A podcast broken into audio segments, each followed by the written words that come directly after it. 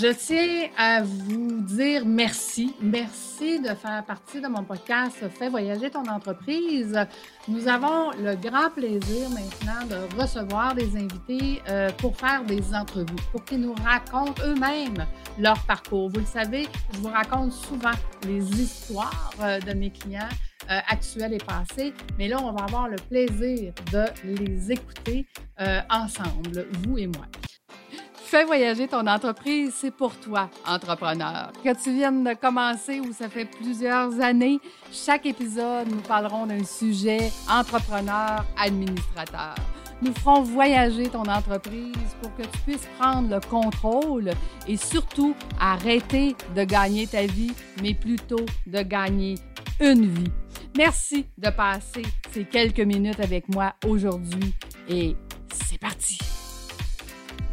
Donc aujourd'hui, nous recevons quand même l'expert en storytelling, Monsieur Brice Camgang. Donc, est-ce que je le dis comme il faut, Brice? Magnifique, Lucie. Jamais on a prononcé mon nom de façon aussi belle. Merci, Lucie. Écoute, merci d'être avec nous aujourd'hui. Je dois vous dire aussi que Brice est le contributeur de leadership féminin. On en parlera un petit peu plus tard, mais raconte-nous, Brice, qu'est-ce qui fait de toi un entrepreneur aujourd'hui? Qu'est-ce qui t'a donné la fibre de devenir un entrepreneur? Merci, merci beaucoup Lucie, merci pour euh, ce podcast, merci pour ce que tu fais, pour le travail que tu fais. Moi, je tiens vraiment à le souligner. Euh, ça fait un moment que je te suis, que je regarde ce que tu fais, c'est extraordinaire. Je crois qu'on est, on est vraiment béni et privilégié de t'écouter, de consommer ton contenu. Tu donnes des choses, tu donnes de la valeur et ceci gratuitement. Pour moi, c'est je trouve ça très important et je voulais vraiment te dire merci pour ta générosité, Lucie, et le travail que tu fais. Waouh, waouh, mais ce n'est pas moi aujourd'hui qu'on reçoit. Brice, c'est toi. Donc, euh, écoute, je te retourne, je retourne l'appareil parce que tu es un homme très généreux qui a accepté euh, de faire partie justement de mon univers, de mes lives et tout ça, et tu acceptes de faire l'entrevue. Donc, euh, je te dis merci d'avance parce que je sais que ça va être d'intérêt pour nos auditeurs de comprendre ton histoire et de voir d'où tu viens exactement. En tout cas, merci à toi, merci aussi à, nos auditeurs, à tes auditeurs et à ceux qui m'écoutent également, qui nous font le, plaisir d'être là. Je pense que à chaque fois où quelqu'un nous accorde son temps pour nous écouter, pour nous regarder, et dans le cadre de ce podcast, c'est audio, donc on nous écoute, eh bien, c'est un privilège parce que cette personne-là nous donne une partie de sa vie. Le temps, c'est la vie. Quand on parle de notre vie, on parle du temps qu'on aura passé sur Terre. Donc, si quelqu'un s'arrête pendant 15, 30, 45, 60 minutes pour m'écouter, je suis très reconnaissant pour ça à, toi qui m'écoutes. Et j'espère que ce temps qu'on va passer ensemble va ajouter de la valeur à, à ta vie professionnelle, à ta propre vie, et que d'une manière ou d'une autre, tu pourras avoir un mot, une phrase, une histoire qui pourrait éventuellement t'inspirer. Alors, Comment est-ce que je suis devenu entrepreneur? C'est comme ma vie d'entrepreneur? Tu m'as présenté tout à l'heure effectivement comme un, expert du storytelling, je le suis. Et je suis devenu entrepreneur par la force des choses. Je, je n'avais pas forcément avant 2010 connaissance qu'il était possible de vivre de sa voix, de vivre de, de ce qu'on dit. Parce que ceux qui utilisaient leur voix, celles qui utilisaient leur voix, moi je voyais des acteurs au cinéma, je voyais des musiciennes, des musiciens, je, voyais des, des des gens qui font de la poésie, etc. Mais je n'avais pas vu quelqu'un qui vivait parce qu'il parlait aux autres, parce qu'il pouvait inspirer les autres. C'est en 2010 que j'ai découvert ça. Lorsque mon ami et frère m'a remis un podcast, il s'appelle Pierre, il m'a remis un podcast un soir et il m'a dit, Brice, quand je t'observe, tu as tout pour parler comme ce monsieur. Pierre était venu me remettre ce, ce, iPod-là. Je pas du podcast, mais je voulais le iPod, ce iPod gris, effectivement. Euh, j'ai encore le souvenir, c'était un après-midi. Il m'avait remis ce iPod. Pourquoi? Parce que Pierre voulait créer une association dans notre quartier pour aider nos jeunes frères à éviter de sombrer dans la consommation des stupéfiants, la drogue, etc. Mmh. Pierre avait une vision et il se disait, Brice, si on ne fait rien, on va perdre nos jeunes frères. Il faut qu'on fasse quelque chose. Et il a eu cette idée, et puis il m'a dit, Brice, je pense que tu peux présider aux destinées de, ce, euh, de cette association-là. Tu, tu, as le charisme nécessaire, on t'écoute et tout. Donc voilà. Et il m'a remis ce iPod, m'a dit, écoute ce monsieur. Et quand j'ai pris le iPod, j'ai mis dans mes oreilles, j'ai écouté. C'était un coffret de formation sur le leadership. C'était fait par le pasteur Ivan Castanou, qui est en France. Et à l'intérieur de ce podcast, il parle du leadership et il va évoquer trois noms qui vont revenir plusieurs fois. Et donc, ce que je vais faire, c'est que je vais aller regarder, mais qui sont ces gars? Il va mhm. parler de Jim Rohn, de Zig Ziglar et de Norman Vincent Peale. Et donc, je vais aller fouiller ces noms sur YouTube et je vais voir que c'est des gens qui vivent de la parole, qui sont des inspirational speakers, qui sont des motivational speakers. Et là, je vais dire, oh, that's the way to go. Ça, c'est la direction que je vais emprunter. et, oui, effectivement, euh, ton ami avait tout à fait raison parce que, Brice, sans le savoir, à ce moment-là, en 2010, tu as tout ce qu'il faut pour devenir euh, ce genre de personne. Tout à fait. Tout à fait. Et, moi, je ne le voyais pas forcément. Je ne savais pas qu'on pouvait vivre de cela. Et donc, c'est en 2010 que je comprends qu'il est possible de devenir entrepreneur dans ce domaine. Sauf que j'étais quand même passé par des moments assez difficiles. J'ai été abandonné par ma mère. Ça a été, j'ai eu une enfance difficile parce que je souffrais de l'absence de ma mère. C'est, on dit que les garçons sont attachés à leur mère et que les filles sont attachées à leur père. C'est le complexe de Deep. Oui, je crois que je souffrais de ce complexe-là et ça m'a vraiment, vraiment fait de la peine quand j'étais enfant. Et donc, 2010 arrive comme une année où, où je me lance aussi dans le domaine euh, professionnel parce que c'est l'année où j'ai l'équivalent du bac. Ici, au Québec, on appelle ça le bac.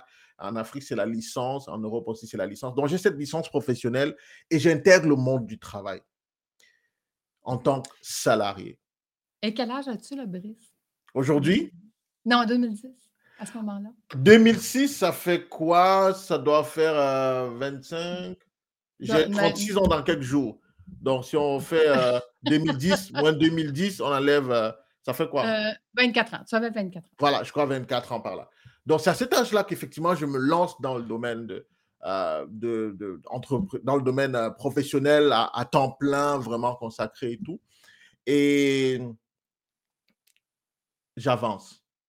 Deux ans après, c'est-à-dire en 2012, on m'informe que ma mère serait décédée dans un pays étranger. Ça faisait déjà quoi 21 ans que je ne l'avais plus jamais revue. Je mmh. nourrissais l'espoir de la revoir un jour, mais là, c'était fini. On m'a dit terminé.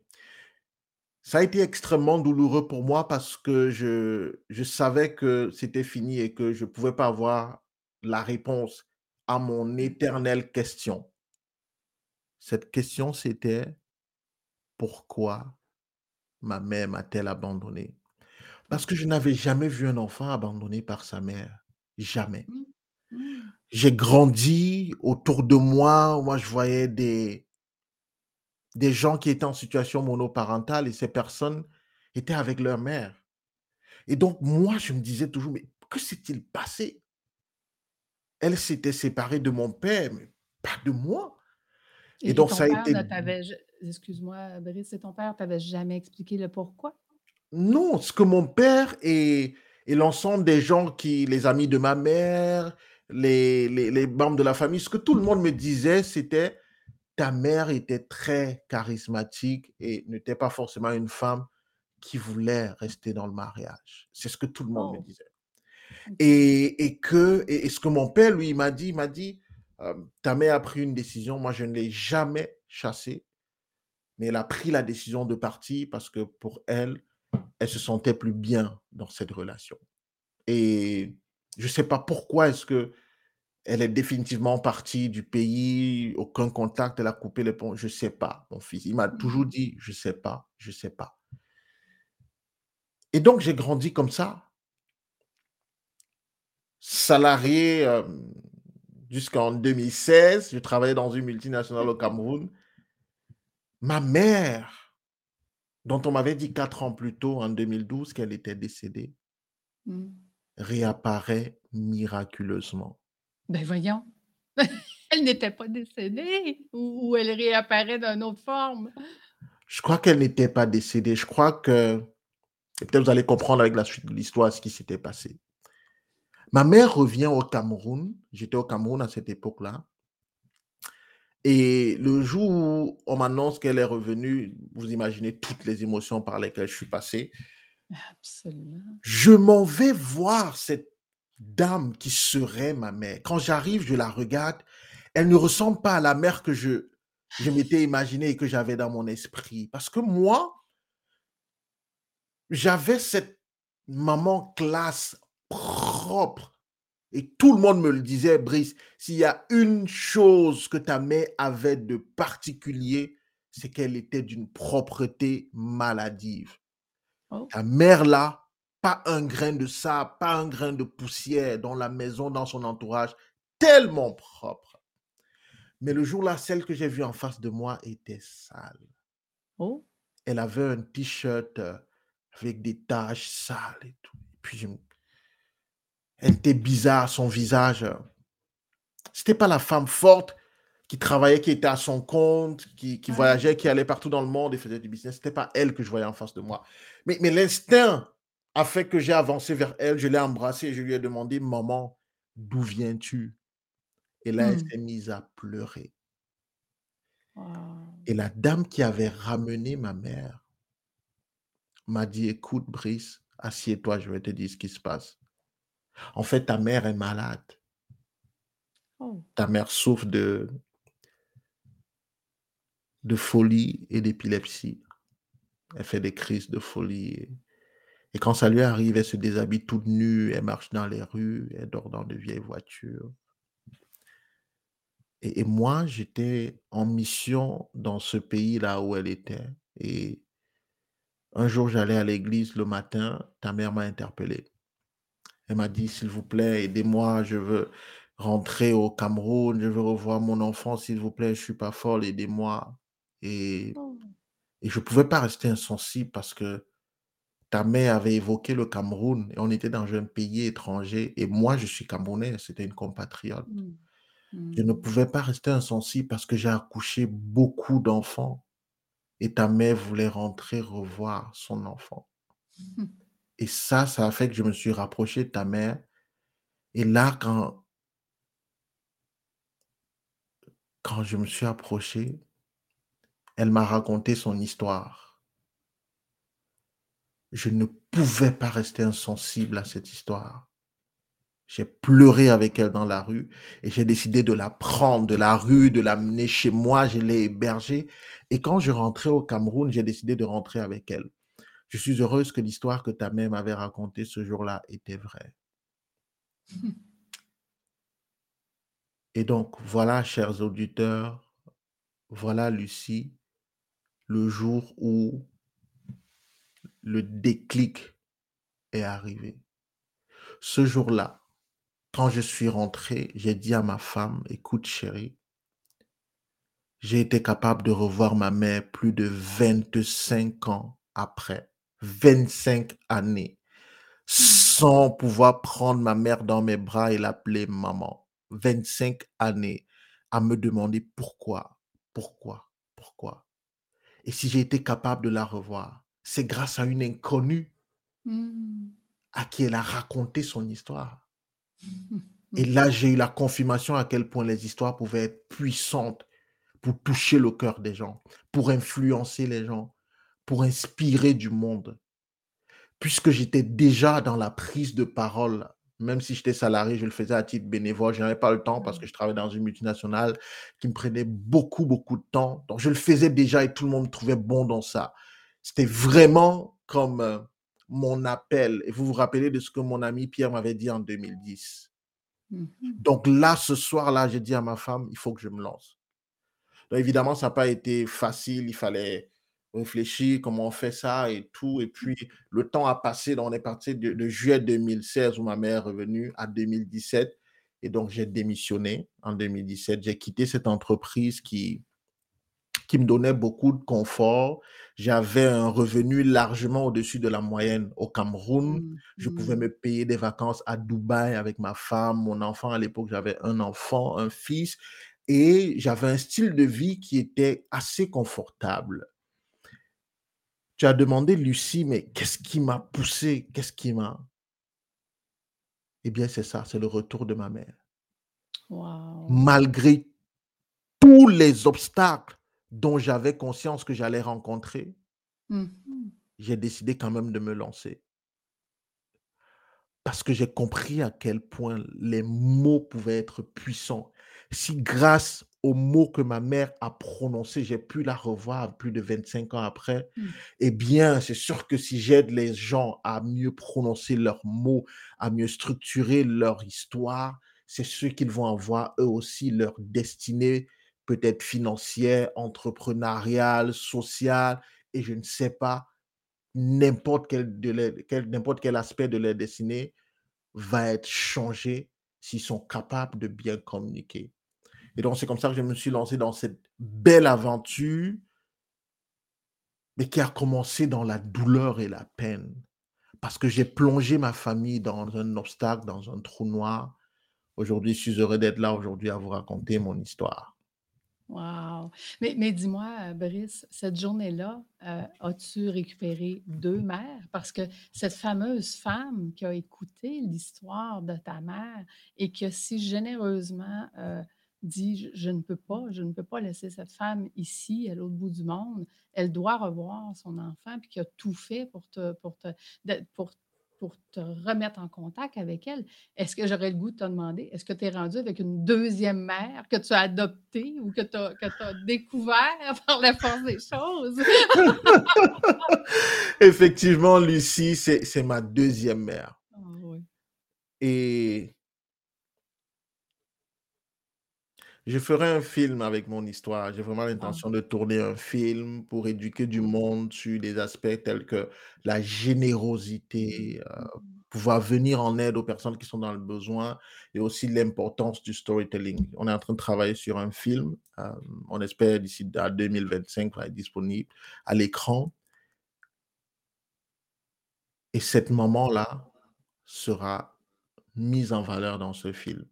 Parce que moi, moi je ne l'appelle pas, moi je dis toujours c'est un ange. C'est-à-dire c'est un Ah, ange qui est venu du ciel et voilà, que Dieu a envoyé pour, pour venir changer ma destinée et celle de ma mère. Parce que tenez-vous tranquille, cette dame, c'est la femme d'un général Ah, d'armée dans mon pays. Sérieux? Donc, elle n'avait pas à s'encombrer avec une folle. C'était pas une petite débrouillarde. C'était pas quelqu'un qui était, c'était pas une sœur d'église. C'était une Non. grande dame. C'est une grande dame dans mon pays qui s'est arrêtée, qui a écouté des mots et qui s'est arrêtée parce que ces mots ont résonné en elle. Ensuite, qui s'est rapprochée d'une d'une personne dans le besoin d'une victime et qui a écouté l'histoire de la Oh, victime et s'est dit, moi, je vais l'aider. Écoutez, ma mère lui a fait vivre tout genre d'horreur quand elle m'a oh, raconté après plus tard ce que ma mère, ma mère en pleine pluie sortait les matelas de la maison quand elle faisait ses crises de folie. Elle sortait le matelas et j'étais dans la pluie. Elle cassait des plats, des choses. Elle a vécu des moments très difficiles avec ma mère à la maison, hmm, mais jamais elle n'a renvoyé ma mère dans la rue. Elle avait une wow. mission, c'était de Quel ramener ma mère au Cameroun et elle a fait. Wow. Donc, c'est, c'est, écoute, c'est mon, c'est mon autre mère, j'ai même pas le choix, ça s'impose en moi naturellement. Absolument. naturellement. Et, et- et- et cette journée-là, Brice, euh, Brice, dans le fond, renaît, un nouveau Brice qui est devant nous, un Brice qui dit, bon, j'ai compris euh, à quel point les histoires peuvent changer la vie des gens. Et là, tu commences ton parcours d'entrepreneur. Donc, raconte-nous, raconte-nous, euh, parce que je sais que devenir entrepreneur, c'est pas facile. C'est pas facile, en fait, je te dirais, pour personne. Euh, mais, mais toi, tu es, dans un pays où est-ce qu'on ne parle pas de ça, là, de vivre de sa, de sa voix. Là. comment, comment tu as fait, Brice? écoute, c'est, c'était vraiment difficile pour moi. Parce que le jour où je reviens et je dis à ma femme, écoute chérie, j'ai pris rendez-vous avec mon directeur pour mettre fin à mon emploi. Oups. Ma femme m'annonce qu'elle est enceinte depuis trois semaines.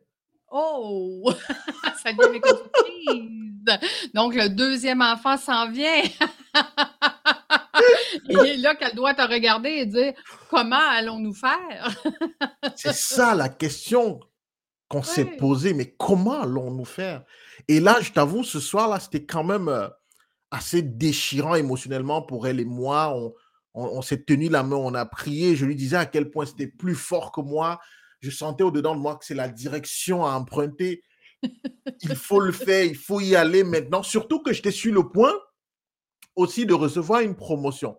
Donc, je Oh. savais que si je restais, si je laissais entrer cette promotion dans ma vie, ce serait un méga confort supplémentaire Ouais. et euh, la difficulté de quitter allait, allait être encore plus grande. Mhm. J'ai dit à ma femme, c'est c'est le moment. Donc, on s'est tenu la main, on a prié ensemble, les émotions et tout, les pleurs, les larmes. Et ma femme m'a dit, en me regardant dans la- les yeux, écoute chérie, fais-le. Fais-le.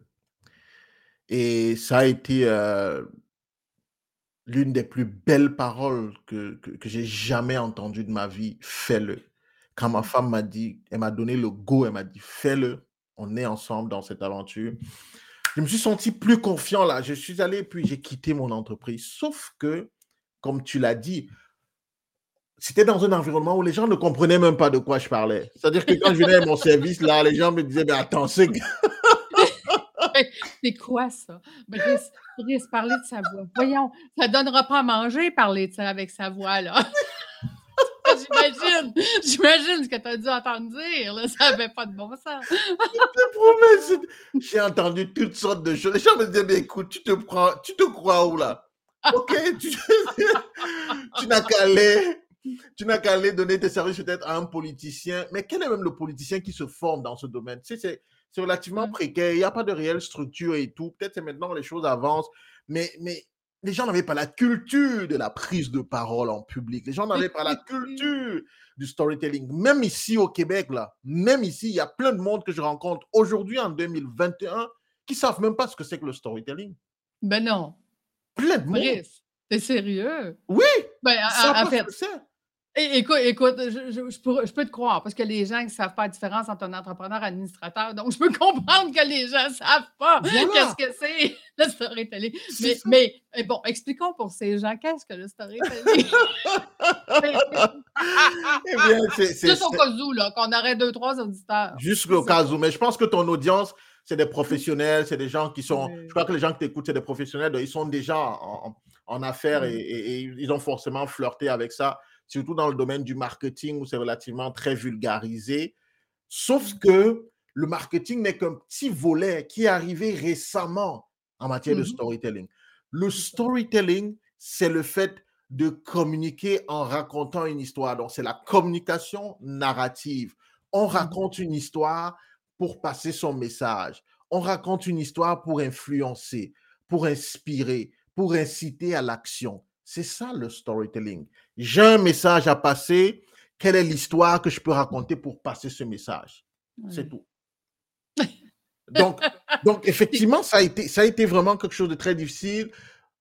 Six mois ont passé avant que je n'ai mon premier ou mes premiers clients, parce que j'ai eu deux clients euh, de- d'affilée, euh, de façon... euh, je, je suis allé rencontrer, il y a quelqu'un qui m'a dit, viens, on va aller rencontrer des amis à moi qui, qui sont en affaires et tout, tu, tu vas leur parler euh, de ce que tu fais. Et bon, quand moi je suis arrivé, qu'est-ce que j'ai fait? J'ai raconté mon histoire. J'ai dit Mhm. pourquoi est-ce que je m'étais lancé en affaires et qu'est-ce que je pouvais apporter comme euh, valeur ajoutée dans leur vie, dans leur business. Et ce jour-là, je suis sorti avec deux contrats parce qu'il y a deux personnes dans, dans le groupe de, de- de- de- de- des amis de, de ce monsieur-là qui ont dit, OK, passe à notre bureau euh, demain. Le lendemain, je suis passé à leur bureau et j'étais sorti avec des contrats. Donc, c'était mes premiers contrats six mois après. Mais ça n'a pas été évident. Mhm. Parce que même après, euh, j'ai dû heureusement me mettre sur le digital et je suis allé chercher des clients en Europe. Ce qui fait qu'aujourd'hui, j'ai plus de clients en Europe qu'ici en Amérique du Nord parce que c'est un Hmm. marché que j'ai développé beaucoup à l'époque euh, et à distance, je, je formais les gens euh, en Europe. Donc, mais je vais vous parler de d'une situation du jour où j'ai regretté Oh. d'avoir quitté mon job. Oui, j'ai regretté un jour, ça m'est arrivé. Je, euh, pour celles et ceux qui, qui me connaissent ou qui apprendront à me connaître, moi, je suis quelqu'un de, je suis très ouvert, très authentique. Bon, très authentique, je sais pas, faut pas les superlatifs, mais, mais je- j'ose être vulnérable, j'ose m'ouvrir à chaque fois. Moi, je, je suis pas le monsieur qui va vous parler de, du tout est rose, tout va bien, c'est facile, etc. Non, j'ai regretté un jour d'avoir quitté mon emploi. Vous savez, on est passé par des moments difficiles euh, où on avait du mal à manger, on ne pouvait pas manger trois repas par jour. Euh, les- le gaz, par exemple, là-bas, ça se vend en bouteille, donc il faut acheter avant de consommer. On ne consomme pas avant de payer. Donc, euh, Mhm. parfois, on se retrouvait, on n'avait pas de, de quoi. Le, le gaz, c'est 6 000 francs CFA. 6 000 francs CFA, c'est quoi? C'est euh, c'est 10 dollars, euh, 15 dollars, 12 dollars environ. Donc, je me retrouvais Mm. parfois sans avoir 12 dollars pour me Mm. payer du gaz. Ça, c'est arrivé. C'est aussi arrivé qu'on a été dans la rue parce que euh, le bailleur, on n'avait pas pu payer. On a eu des, des impayés, je crois qu'on a, accumulé, je crois, trois mois.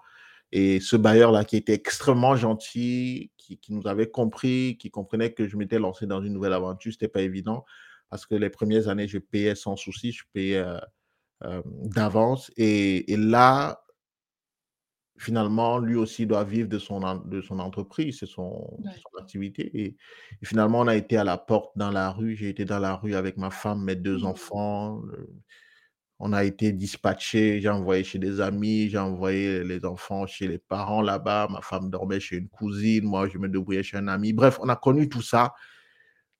Mais c'est pas ça qui m'a fait regretter d'avoir, de m'être lancé dans le- l'entrepreneuriat. Ce qui m'a fait regretter d'être rentré dans, lancé dans l'entrepreneuriat, c'est qu'un jour, alors que je n'avais pas d'argent, et j'ai discuté avec un bon ami à moi qui m'a dit, écoute, Brice, j'ai trouvé un, endroit où on vend des couches. Vous savez, entre-temps, mon fils est né. Vous vous rappelez que Ouais. euh, le Ouais. jour où j'annonçais, le, je disais à ma femme que je vais partir, elle m'a annoncé qu'elle était enceinte. Et, et- et donc, euh, mon fils est né entre-temps, il est né aussi à crédit, c'est-à-dire qu'on n'a pas pu payer les frais à l'hôpital, on, on a dû Mm. payer petit à petit plus tard, Dieu merci. Je remercie grandement le docteur Simo, qui est le docteur qui a, qui a donné naissance à mes deux enfants. Et il a été très compréhensif pour le deuxième aussi, parce qu'il savait qu'on n'avait pas d'argent. Heureusement qu'il avait sa clinique. Et donc, on est... Mon ami me dit, OK, on va aller, je vais te montrer un coin qui est bien où tu peux prendre des couches. C'est moins cher. Je suis allé là-bas et waouh, j'ai trouvé, c'était dans un container, euh, euh, les grands containers que vous voyez dans les, les, les, les- les ports, et c'était versé en vrac à l'intérieur. Donc, c'était pas dans des cartons emballés, dans des cartons. Non, non, non, non, c'était vraiment en vrac. Ouais. Et j'ai acheté des couches de 1000 francs CFA. 1000 francs CFA, c'est quoi? Je crois que c'est deux- un peu 2 dollars 50 par là. On m'a donné 100 couches. Ouh. Un grand plastique de couches jetables comme ça. Et j'étais l'homme le plus heureux du monde. Bien sûr. Je me disais, waouh, ça j'en ai pour des semaines et des semaines. Ok, ouf, un problème de régler. Et quand je rentre le soir avec ce paquet, j'entre dans la maison, ma femme me voit et sursaute parce qu'elle se dit, mais où est-ce qu'il prend de l'argent pour acheter autant de couches? Elle me pose la question, mais chérie, comment tu as... D'où est-ce que Mhm. tu sors avec toutes ces couches? Je lui dis, j'ai trouvé un bon réseau et tout, des couches moins chères. C'est... Elle me dit, mais moins cher, c'est-à-dire quoi? Au point où tu achètes autant, alors qu'on n'a pas des revenus réguliers, comment tu peux investir Mhm. autant d'argent dans des couches? Non, il faut qu'on achète un peu, un peu. Tu, tu as dépensé combien pour acheter ça? Je lui dis 1000 francs. J'ai vu sur le visage de ma femme que que j'aurais jamais dû faire cet achat. Elle Ah. m'a dit 1000 francs, chérie, autant de couches? C'est combien de couches? Je lui dis 100 couches. Et l'homme tout heureux arrivé avec ses 100 couches pour 1000 francs. Elle dit, c'est ça. Elle dit, mais c'est pas pour 100 couches. Non, il y a quelque chose qui ne va pas. Non, non, non, non. Au départ, elle me dit, non, je ne vais pas mettre ça sur mon enfant. Non, non, non. Je ne vais pas mettre ces couches sur mon enfant. Non, non. retourne avec ça. Je lui ai dit, non, écoute, c'est sérieux, c'est dans un conteneur importé, ça vient quand même euh, de l'Occident, c'est des choses, de, il y a les qualités, ils ont quand même mais tout ce qu'on, tout ce qu'il y a de positif, toute la perception qu'on a de l'Occident et tout, tu dis non, ce qui vient de l'Occident, c'est quelque chose de, de bien, c'est forcément bien, etc. Et elle a dit, OK, on va essayer. On a mis une couche à l'enfant, on s'est couché la nuit, on a dormi. Le lendemain matin, j'étais aux toilettes, je me lavais les dents et j'entends ma, ma, ma, ma, femme qui crie, qui s'exclame dans la chambre. Elle me dit, c'est quoi ça? Oups. Et, là, je, sors précisément des toilettes, je me dis, mais c'est quoi, chérie? Qu'est-ce qu'il y a? Elle me dit, regarde, regarde. Et je regarde les fesses de mon fils.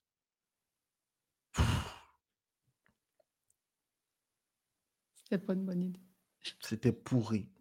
Oh! En une seule nuit. Oh mon Dieu! Écoutez,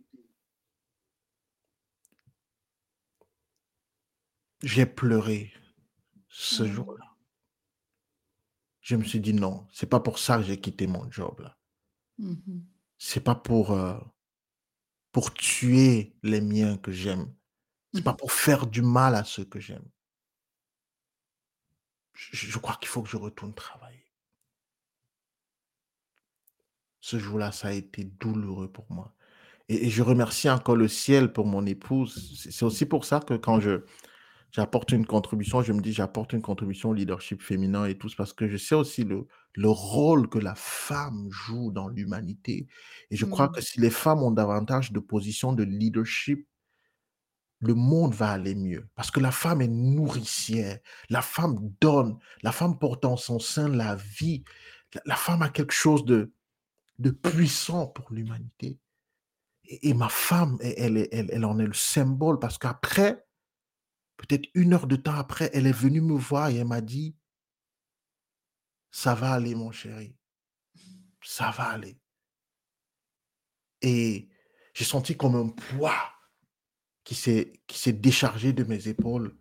Mmh. Elle m'a dit, on continue ce combat-là, ça va aller, c'est rien. On va juste jeter ces couches et tout, ça va aller. Et là, moi, j'ai dit, OK, moi, je prends l'engagement. On va utiliser, et, parce que après, il n'y a pas d'argent pour acheter des couches. On a utilisé les, les couches carrées. Je ne sais pas si vous connaissez les couches carrées, mais c'est des couches en tissu, carré blanc.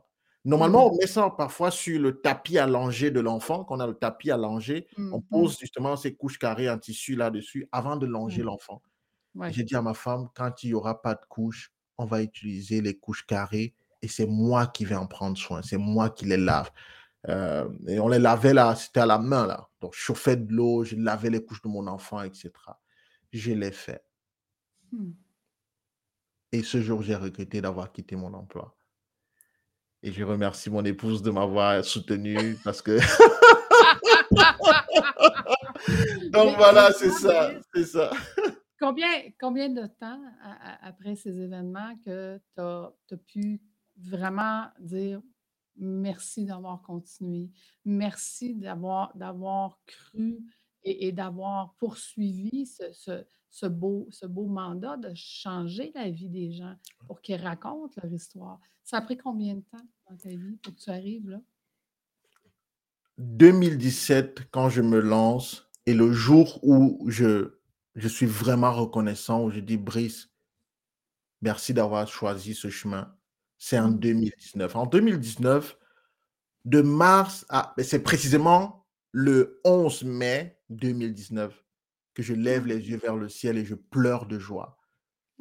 Le 11 mai 2019, c'était la finale du concours d'art oratoire que j'avais organisé au Cameroun. J'avais organisé un concours de prise de parole pour les jeunes. Mmh. Et j'avais, je m'étais battu, j'avais pas d'argent assez, c'est vrai, mais les gens m'ont soutenu et on devait donner un million de francs CFA aux gagnants. Un million de francs CFA, c'est à peu près 2500 dollars canadiens. Mmh. C'est énorme comme argent. C'était du jamais vu là. Et mmh. j'ai dit ça, c'est ça que vaut le storytelling. Il faut qu'on donne ce montant pour que les gens comprennent à quel point c'est quelque chose de puissant. Lucie, ça a été beau, ça a été grandiose. Les gens se sont mobilisés dans tout le pays. Tout le pays, c'est peut-être exagéré, mais les gens ont bougé. On était dans deux principales villes, dans la capitale économique, la capitale et, euh, politique. On a fait des activités. Il y a une grande finale le, le 11, euh, le 11 mai à Douala, au Cameroun, dans un hôtel, dans une salle d'hôtel qui était bondée Écoute, les tickets, c'était 10 000 francs pour accéder. 10 000 francs, euh, je crois que c'est 200, 250 dollars, je crois. 10 000 francs. Non, 200 euh, Oui, je, crois. 10 000 francs CFA, 250 dollars. 100 dollars, c'est 45 000. Non, c'est peut-être dans les 25 dollars. Oui, 25 dollars. Le ticket, 25 dollars. Je ne veux, pas, veux pas rien dire parce que je ne sais pas c'est quoi la, la, valeur de différence, mais je me dis, c'est trop, c'est trop. C'était 25. J'ai ajouté un zéro, mais c'était 25 dollars. L'entrée, c'est pas évident pour tout le monde. Non, Et puis pour une histoire de prise de parole, on va écouter les gens parler là. Quelqu'un va investir 25 dollars, il se dit, ben, pourquoi ça? Mais les gens ont payé, Lucie. C'était plein. On a dit aux gens, on ne peut plus. Les gens disaient, on veut payer et entrer, rester debout derrière. Les... À la fin, les gens m'ont remercié. Les, les, jeunes qui ont participé à ce concours, ceux qui ont gagné, ceux qui n'ont pas gagné, m'ont remercié. Jusqu'aujourd'hui, j'ai des jeunes qui continuent de m'écrire et me disent Brice, s'il te plaît, c'est quand la prochaine édition? On a envie de revivre ça. Aujourd'hui, j'ai des jeunes qui ont pu trouver des emplois qui s'expriment mieux dans leur emploi et qui mmh. m'écrivent tous les jours et me disent, Brice, merci pour ce jour, merci pour ce mmh. projet. Vous voyez, c'est ça.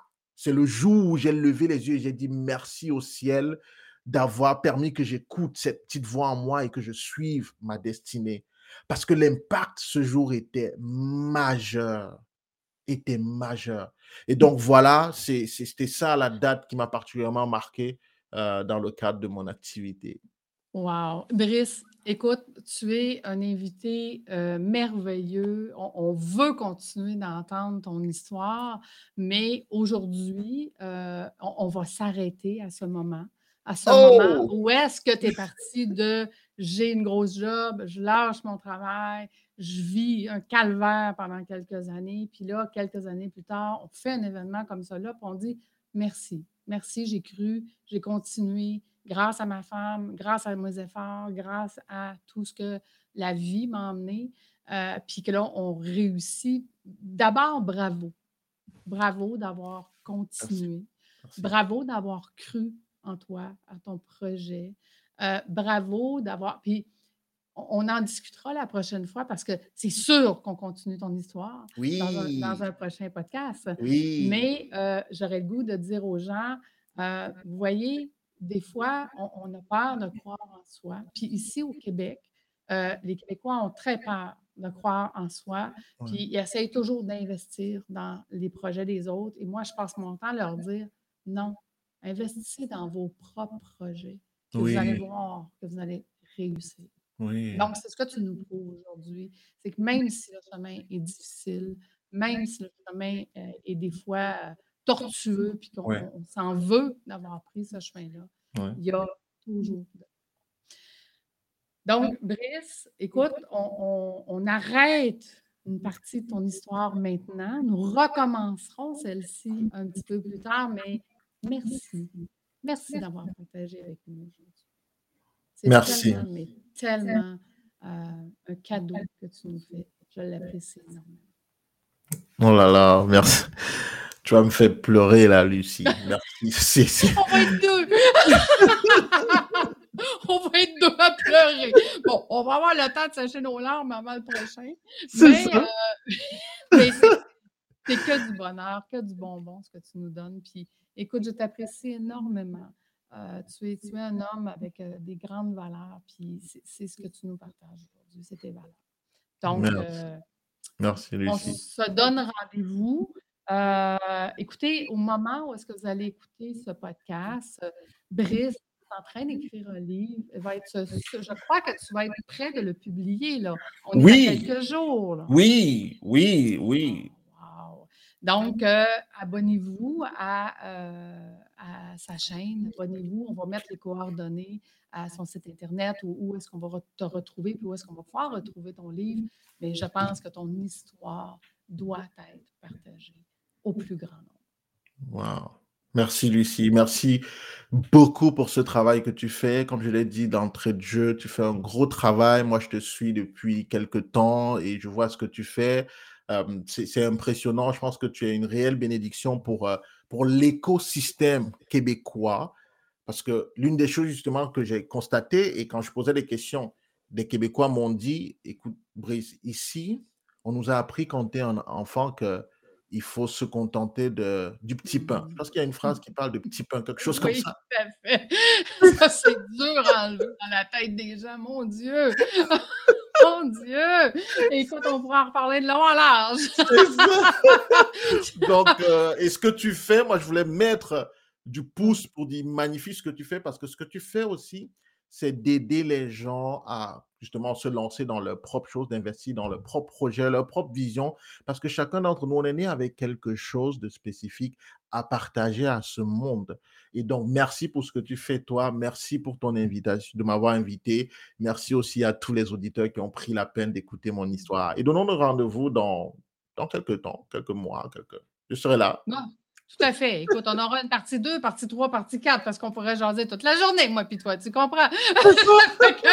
je suis sûre que nos auditeurs vont, attendre avec un grand plaisir la suite de cette mm-hmm. histoire, parce qu'on n'est qu'au début encore. Là. On, est, on est au moment où tu remercies pour la première fois, mais depuis ce temps, il y a beaucoup de choses qui ont changé. Donc, euh, c'est un rendez-vous. Euh, je vous attends. Continuez de nous suivre. Fais voyager ton entreprise, le podcast qui, euh, pour la première fois, avec une grande entrevue, on a reçu Brice Kangan. Donc, euh, merci tout le monde. Merci. ce n'est qu'un au revoir. À bientôt.